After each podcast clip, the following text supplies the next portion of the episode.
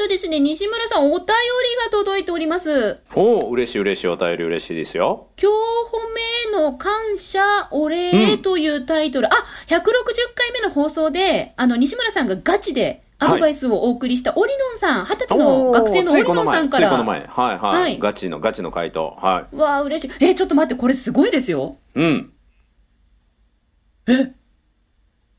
めいやいや、ちゃくちゃ。一人で、一人で、あの、黙読しないように。黙読されると誰も、あの、何で書いてあるか分からへんから。あ、オリノンさんのこのお便りはまた、すごいですよ。なだから、黙読するのをやめて、音読してくださいって、あの、あどんなこと書いてあるか、もう、聞いてる人分からないからね。はい MC としての職務を 逸脱してしまうほど今感動しちゃった。あほうあほうへえ、そうなんやえっとですね、あの、これはしっかりお伝えしたいので、うんあの、ジャーンのオープニングの後に、しっかりとお伝えしていきたいと思います。へーまずは、あの、西村さん忘れないうち思に、ジャーン、ジャーンしましょう、ジャーン。思わずね、黙読してしまったというね。はい。はい、それをあの音読で皆さんとシェアしたいと思います。ではこの後本編が楽しみです。褒めるだけが褒め立つじゃない日常の中からダイヤの原石を探し光を当てる。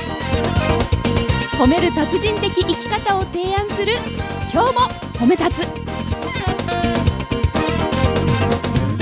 こんにちは。なっこも褒める。褒める達人。褒め立つこと西村孝之です。こんにちは。褒め立つビギナー。まるっと空気をつかむ MC の丸山久美子です。この番組はですね、褒め立つって何？と褒め立つに興味を持っていただいた方、そして褒め立つ検定は受けた、あるいは褒め立つの講演会、研修は受けたんだけども、最近褒め立つご無沙汰だなーっていう方に褒め立つを楽しく楽しくお伝えする、そういう番組です。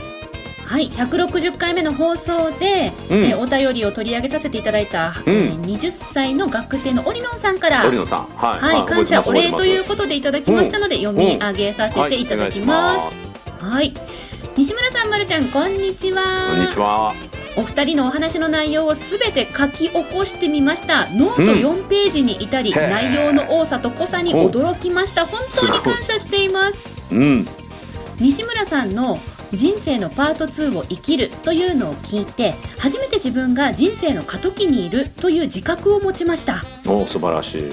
今までのいい子な自分ではなくてこれからの自分としての行動や言葉の選択をしていきたいという覚悟ができましたおかっこいい二十歳にしてすごいね。うん。また、ま、るちゃんも20歳の時にお母さんと人生についての意見が分かれたというのを知って勇気をもらいました。うん。まるちゃんは今 MC をされていて目指したいところもあってとっても楽しそうです。もし確かに。20歳の時に MC を諦めていたら今のまるちゃんはいませんよね、うん。私も10年後の自分があの時頑張ってくれてありがとうって思えるように今を頑張りますそすのために。かっこいい。ね、うん。ねすごいです。そのためにうん。ZY2020 として4項目を加えましたということで4項目書いてくれています、絶対にやることね。絶対やること。を2020今年に絶対やることをね4項目考えてくれたんですね。はい。はい、そして最後にですねこのような言葉で締めくくってくれています、うん。大学生の間に褒め立つ検定にもチャレンジしてみたいと思います、ありがとうございましたというお便りです。ごい。いやこれ二十歳ですよね。二十歳の、うん、人が書いてくれたんだけど僕自分自身の二十歳のことを考えたらすごいこの人すごいなと思いますね。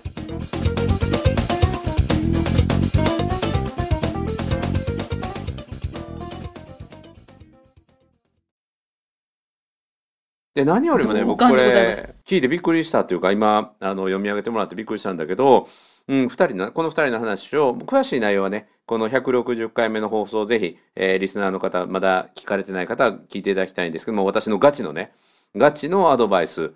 まあ私は普段はアドバイスっていうのは基本的にはあのしないことが多い、うん。うんなぜかというと結局決めるのは相手なので求められてないアドバイスっていうのはあんまりしないので、うんうん。本気でこの人アドバイスを求めてるっていう人にガチでねガチでそれこそ忖度なしでやるんだけども前回の160回の、うん、オリノンさんには本当に忖度なしでガチでねちょっと厳しめの直球を投げたんですけどもそれを受け止めてもらっただけじゃなくてなんとはい。書き起こしたって全てを書き起こした。4ページにわたるるって。ノート4ページ。多分ね僕が喋ってる量よりも多く書いてるんちゃうかなっていうぐらい、うん、どっから引っ張ってきてなんか降りてきたものまでひらめいたことまで一緒に書いてるんじゃないかなっていう。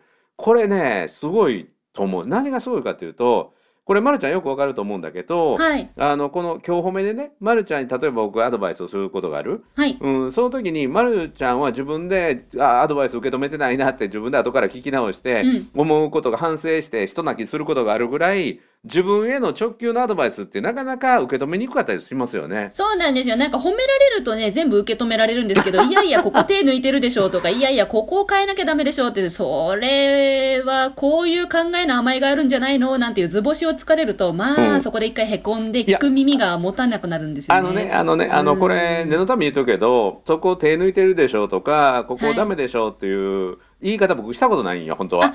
はい。うん西村さんからは、ここをこうすればもっといいよって、うんそうですここにね。もう少し余地があるかもねっていう、こういう可能性が残されてるかもねっていう言い方してるんだけど、はいダメ出しされてるようにやっぱり感じるよね、受け止めてはね。自分はそれが思い当たるので、あ、うん私のここがダメなんだなという 受け止め方になり、結果自分で凹んでいくと。なので話を聞いてるときいっぱいいっぱいですね。うん、だから、あの伸びしろやと思って伝えてるんだけど、ダメ出しされてるというように感じ、これは誰でもそうなんですよ。誰でも自分に対するアドバイスっていうのは、アドバイスじゃなくて、非難中傷に受け取ってしまうんですよね。うんこちらがアドバイスとして伝えるんだけど、受け取り手が非難中傷されてると思った瞬間、それはもう非難中傷に変わるんですよ。こっちがアドバイスだと思っても、受け取り手が非難中傷されてると思った瞬間、もう受け止めれない。それをこのオリノンさんは、ちゃんと、なんていうの、もう全身で受け止めれるように、しかも自分がなんていうの、本当に深く理解できるように、耳だけじゃなくて、書き起こすっていうのは、指も動かすでしょ？パソコンで打ち込むのか、文字を書くのか別として、とにかく指も動かす。そして、えー文字を打つことによって、視覚からも入ってくるんですよ。うんで、これ人間のあの能力っていうのは VAK って言って、VAK? うん、V っていうのはビジュアルね。はい。で、A っていうのはオードリティって言って耳のことです。耳から入ってくるね。まあ、いわゆるオーディオね。オードリティ。で、K っていうのはケネスティック。身体感覚。身体感覚。で、この3つを刺激すると、すごいね、入ってくるんですよ。だから、あの、視覚的に記憶をするのが得意な人もいるんですよ。僕、どっちかっていうとそっちなんですよ。人の名前っていうのは漢字の字面で覚えるんですよ。私もです。漢字がわからないと覚えられないです。でしょ、でしょ。それは V で覚える、ビジュアルを使って覚えるのが得意な人。へえ。うん、だから僕は、あの、外国人の、ああの、カタカナの名前って本当覚えられないんですよ。同じくです。わからな うんうん、だからそれは右脳で漢字の字が字面としてあのその人の名前を記憶するのが得意な人。で耳から入ってくる音で覚えやすい人もいるんですよ、い。へえ。うん、でその時の心の動きとか感情を動かしてあるいは身体感覚で記憶に入れていくっていうその時あの時は暑かったなとかあの時寒かったなとかあの時あんな風が吹いてたなっていう身体感覚を使って記憶するのが得意な人もいるんですよ。でこれを書き起こすっていうのは全部のそれもしかも音読するともっといいんですけどね。ほうん、それをすると3つが全部入ってくるので自分がもう全感覚を使ってこのアドバイスを受け止めてくれてるんですよ。うん。うん、でねそのアドバイスを受けて人生のパート2自分というのは人生の続編を、うん、親が作ってくれた親か自分をね育ててくれた人が作ってくれた人生の前半というか、まあ、パート1のそれを引き継いでパート2を自分の脚本家監督、えーまあ、スポンサーはまだかもしれないけどもプロデューサーをやって生きていくんだよって。うん、自分の行動や言葉を選択していくという覚悟ができましたってすごいなと思って。二十歳ですよ。私今、ねえ自分の年齢と換算したら大体半分ですよ。どうしよう。どいや僕僕も40ぐらいとかね今僕52だけど、はい40代半ば45歳ぐらいかなこの覚悟ができてきたのは。あ、そうなんですか。だから僕は逆にこのオリノンさんのこの学ぶ姿勢を学びたいと思学ぶ姿勢を学び、いや本当な、うんなんかこう、な、なんて、なんかありましたよね、ことわざで。なんだっけ、人の振り見て我が振り生かせだ。け、なんだっけ。うん我が我が子に直せね。あ、直せ？直せ。うんうん人生我が全て死っていう言葉ありますね。死っていうのはあの師匠ね。人生我が全て死うん、師匠だよって。うん、だから僕の新しいこれは師匠ですわ、オオリノンさんは。おー、うんこの人の西村さんの師匠にそう、なりました。このね、アドバイスを受けたら今度から書き起こそうと思って。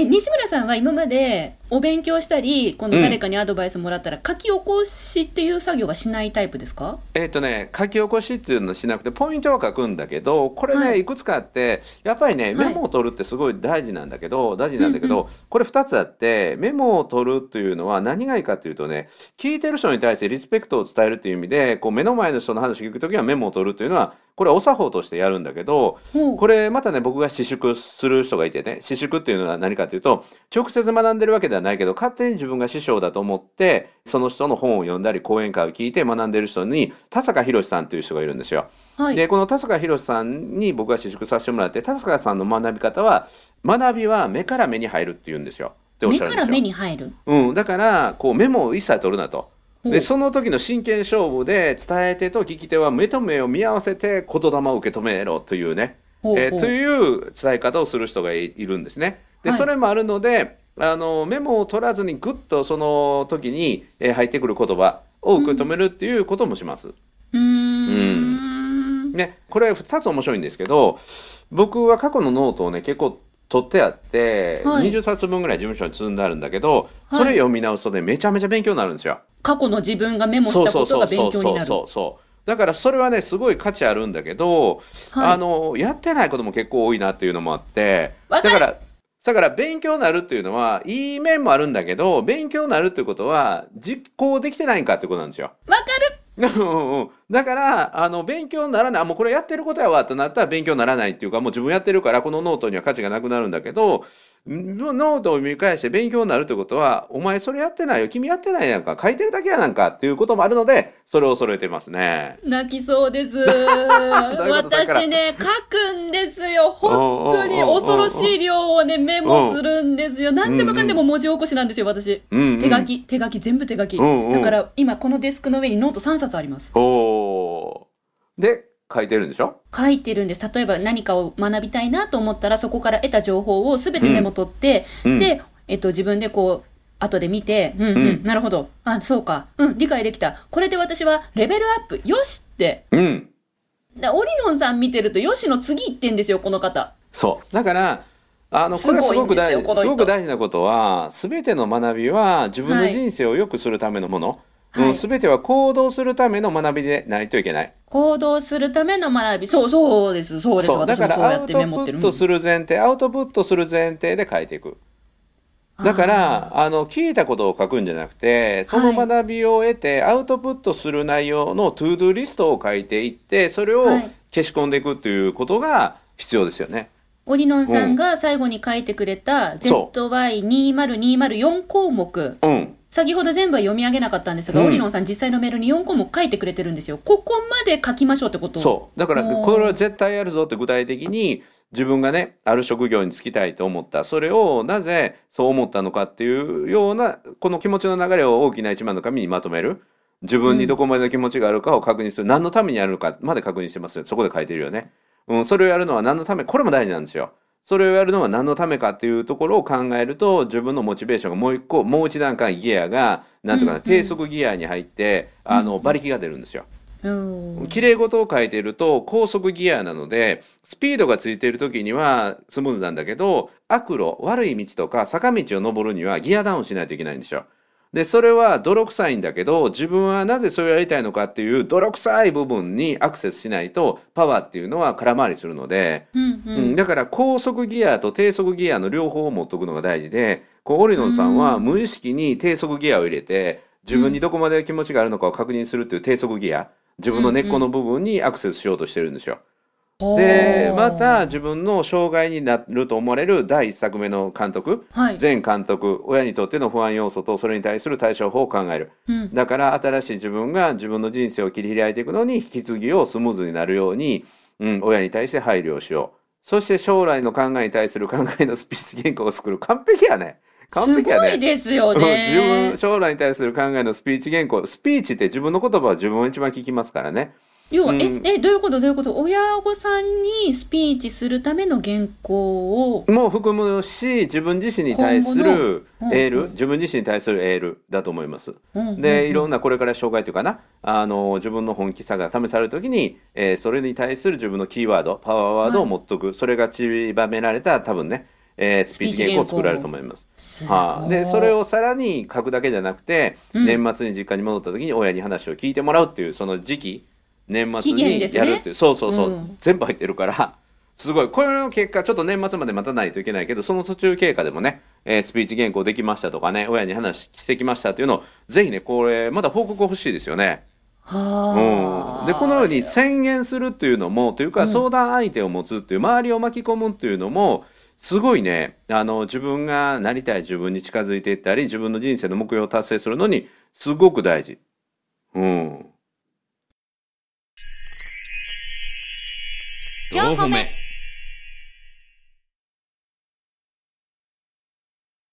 私もね、ダイエットで48キロ目指しますって。あ今、うん西村さん、先に笑いましたね。ま まだ私は結論も何もかも言ってないんですよ。いやいやただ今、お題を言っただけ。いやオンラインで今つながってるので表情が全て物語ってるよ。はい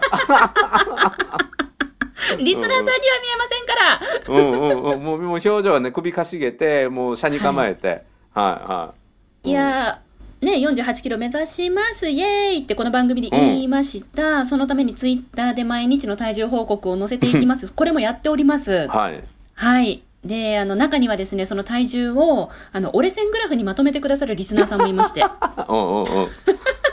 で、あの、その時に、いよかったよかった俺線グラフやったらまだいいや右肩上がりの成長グラフやったらね大変やけどや、たまにそうなってる時もあるんですよ。うんそれも、それすらも1年分、今260何日ぐらいかな、まと、あの、続いてるんですけど、はいはい。それをこうまとめてくれて、あうの、ん。さすがの維持ですね、と。うん。うん。さすがの維持ですねって書いてある。うんうんうん。下がってないね。げ そう、下がってない。まああの、ま、るちゃんの体重に関してはね、まあ、お遊びみたいなもんやからね。おしゃべりできない人をあの話せるようにしてあげるっていうね、ははい。そっちにかける思いの方が本気やからね。うんそれに対することの情報収集をして宣言をして、えーはい。それを手に入れていくっていう。だからそれをなんていうのノートの中で書きっぱなしになってしまって、はい。お蔵入りになっているやつをもう一回掘り起こしてそれをうん。織野さんじゃないけど ZY にまとめて、行動するレベルにしていくで、うんうんあの締め切りを切るっていうのもやっぱりすごい大事だと思います。ね、大事なんだなって初めて今気がつきました。ハッとさせられましたよ。年末にって書いてありますもんね。うん、だから僕もあの本当に締め切りがないと何もできない人なので、はい。うん、まさに今日僕東京のホテルで今この収録してるんですけどそうそう、後ろの様子が違うなと感じてそうました。そうでこの手前で一つある企業の新規取り組みの打ち合わせがあってその後出版社の方とあの打ち合わせをしてねでえーサンプル原稿あと2本欲しいって言われて、はいあの本の企画はすごく面白いのであとサンプルを2本書いてほしいって言われたんですよ。で僕は真っ先に言ったのは締め切りくださいって言ってで、うんうんもう出版社からし自そうそうそう出版社からしたらこれ僕の都合なんですよ。あの本にするか決めどうか決めてないからね。だから僕があの半年後に書いたら半年後から先企画会議が始まっていくんだけどだから要は僕の覚悟なんですよ。僕がもううん明日明後日にサンプル原稿出せばそこから物事が進んでいくんだけど締め切りください。じゃあいつしましょうって言って、まあ、今月いっぱいにしてもらったんだ。余裕見て今月いっぱいにしてもらったんだけど僕自分で分かってるんですよ。締め切りがないとできない子なのでうん。だから相手と締め切りを約束してできたらそれより早くはあの書くようにするんだけども最低限のその締め切りは守る。うんうん、だから締め切りを作っていくことで自分のなんていうかなまあいいかっていう人って弱いもんなんですよ。人って弱いもので一人ではなかなか物事って成し遂げられない。だからこそあの強いっていうところもあるんですよ。うん、周りのその力を借りて、うん、だから共に巻き込む仲間を作っていく。うん、だからこのオリノンさんと僕らはもうもう仲間ですからね。おあオリノンさん。んがもうこの夢を叶えるためにもう完全にあのマルちゃんもそうよ。マルちゃんもこの連合チームで目標を叶えていくお手伝いを、うん、する。そのためのサポートをしていこうとも決めましたからね。チームオリノンが結成されたわけですね。そうそうそうそう、うん、年末に向けけて。そう。でこうやって今日褒めの中で定期的にこの報告が上がってくる、うん。それで進捗を僕らが見守っていてまたアドバイスをしていくうん、するとねよく言われるけども一人の夢はただの夢だけどもみんなで夢見る夢は現実になる、うん、だからこうやって仲間を巻き込んでいくと、うん、自分でも思ってなかったようなことができていくっていうことがあったりする。だから大事なことはね夢だったり目標はねアウトプットする話すってことですわ。誰かに話すってことです。だから僕がいつも言うんですけど、はい。うん、口にすることが恥ずかしいぐらいの夢を持て。うん口にすることが恥ずかしいぐらいの夢を持て。そして、それを常に口にせよって言うんですよ。うん。だから口にすることが恥ずかしいぐらいの夢を持って、そしてそれを常に喋る。常に誰かに伝える。うん。するとね、知らぬ間にその方向にナビゲーションされていくんですよね、自分って。ほう。うん、だから、ま、るちゃんもそのノートの中から、あうんーこれええこと書いてあるなっていうのをどんどんどんどんあるいはこれって自分で書いたことだけどすごくいいアイデアだなというものをどんどんどんどん出してみて出してみて、そしてなんか協力者を探す。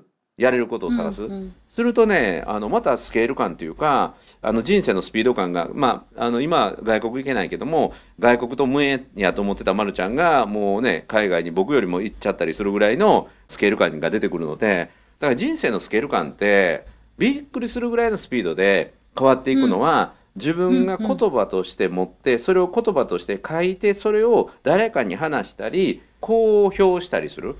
うん、これがね、自分の人生のスケール感を上げてくれることになるので、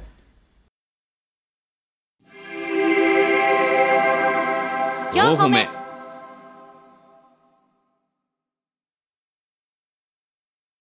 もう私はその話す場を作りたくて仕方ない。うん。で、いくらもあるやん。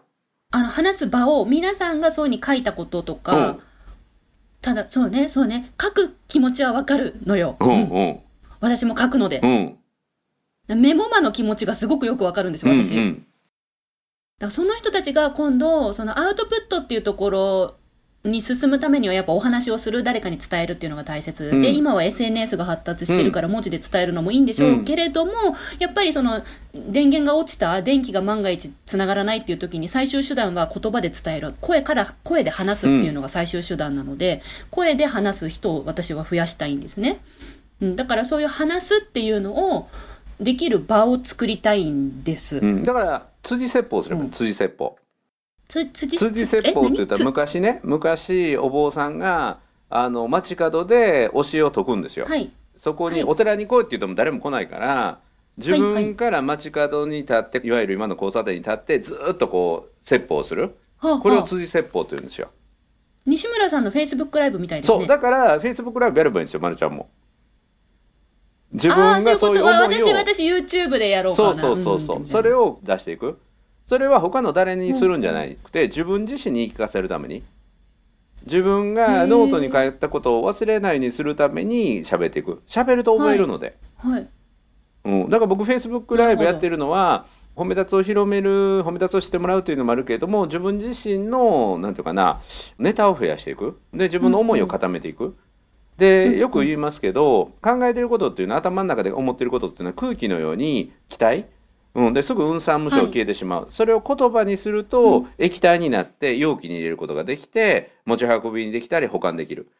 でそれを誰かに話すことによって固形化されて、カチッとした個体になってね、固形化されて、それを話すことでリアクションをもらうフィードバックもらうことによって磨かれて結晶化されるんですよ。だから自分の思いを結晶化したかったら、まさにこの織野さんがしたように自分の頭の中でぼんやりしてたことを言語化してそしてスピーチ原稿にまとめ、これが液体化ね。でそれをはい。話して聞いてもらう、でここでまたフィードバックもらうからね、そんな甘いことではと言われますよ。そこで磨かれるんですよ、それで思いが結晶化される、こうやって人の信念ビリーフっていうのは固まってくる、うん、で西村さんもそうだったんですね。そうそうそう。立つっていうものを作っていくそうでこれは時間。間をかけて作り上げていくもんだから、うん。はい。誰もが最初からできてるもんできるもんじゃないのでだから早くやったもん勝ちなので、このオリノンさんが二十歳からやってたらすごいことになるよね。でですこのねこてかもうのこの姿勢で学び続けたら。この今日褒めという番組を一番上手に使ってるのは私だという自負があったんですけど、あ間違いない完全にオリノンさんにね、間違いな抜かれていきましたね。一瞬にしてねぴょんって。一瞬にして、はい。それはやっぱりしかも、あ、なるほどねって思いましたよ、本当でそれはね、あの素直さと行動力ですわ。ほ本当うんうんに、すごい。うん、だから、まるちゃんが学ぶべきは素直さと行動力よね。ですね。素直やね。すごい。本当ですね。私今日素直ですね。なんでだ？さっきおや、おやつ食べたからかな。どどんなや？どんなや？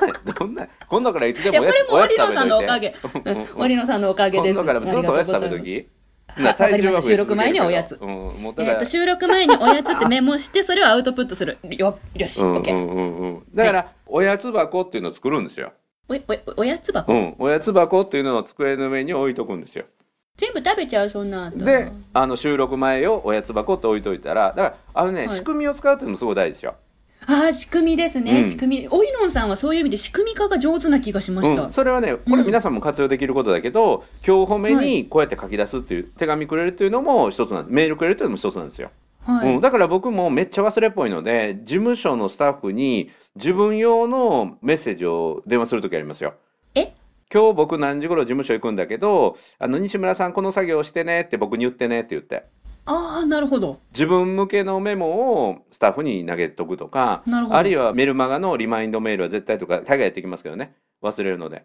だからまるちゃんもそういう仕組み使ってるっちゃ使ってるんですよ、どうやって？うん、この今日褒めのあのオンエアを聞くことでたまに言ってるやん、はい。あのこの放送を聞いてる私このことをちあの覚えて出してねって言って。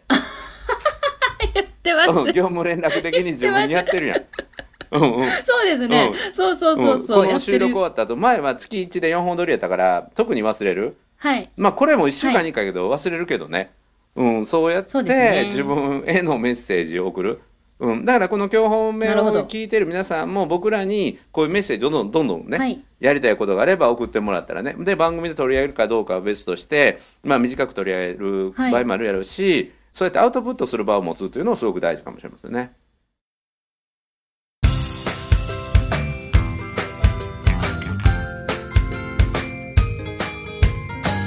褒めるだけが褒め立つじゃない。今日も褒め立つ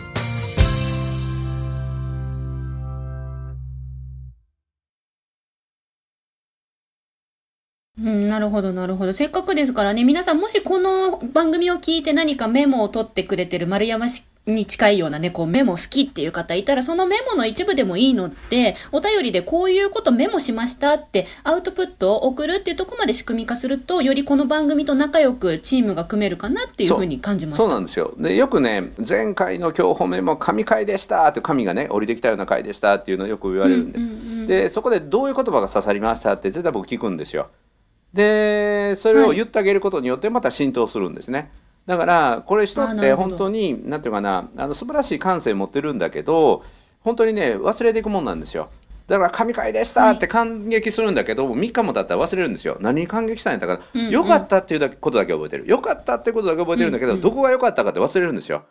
だからそれを聞いてあげるんですよ。どこが良かった？どの言葉が刺さりましたって。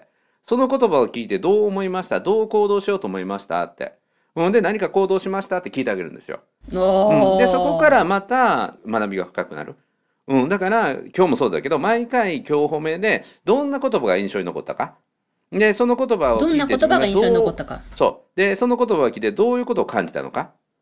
で、えーこの今日褒めを聞いてどういう行動を自分が新たにしようと思ったか。この3点を、あの、毎回この今日褒めを聞きながら、うん、どの言葉が印象に残ったかな？その言葉を聞いて自分はどんな考えが頭に浮かんだのかな？そしてどういう行動をしていこうかな？この3つを意識しながら聞いてもらうと、この今日褒めがさらにね、うん、素晴らしいコンテンツになります。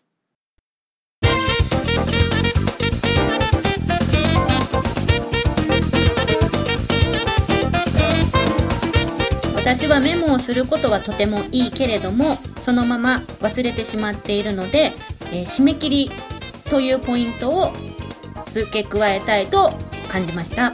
素晴らしい。で、うん締め切り。りを毎回あの宣言するのにね。はい。そうですね、はい。これいつまでに何やるってカレンダーに書き込んで、で巻き込むものは、えっと企画をアウトプットして、でそれに向けて形を作っていきその締め切り日にきちんと形にする、はい。そしてもう一つ収録前にはおやつ。うん。それをうん。今日から。あ今日からやります。今日からやりますね。はいはい今日からやります。あ今日からね。はい。あで忘れてるかもしれないからこの収録 あこの放送を聞いてたら今日からやってください、はい。丸山さん。ははいいわ、かりました。素晴らしい。もう自分への業務連絡まで。お素晴らしい。ー今日もいい回になりましたね、まるちゃんにとって。そうですね。ありがとうございます。あ西村さん大変。西村さんのフェイスブックライブがあと2分で始まりますよ。じゃはい。では皆さん西村さんフェイスブックライブに移動します。あ、ということで、なっこも褒める褒める達人、褒め立つこと西村隆史と。褒め立つビギナーまるっと空気をつかむ MC の丸山久美子でした今日も褒め立つ。それではまた次回。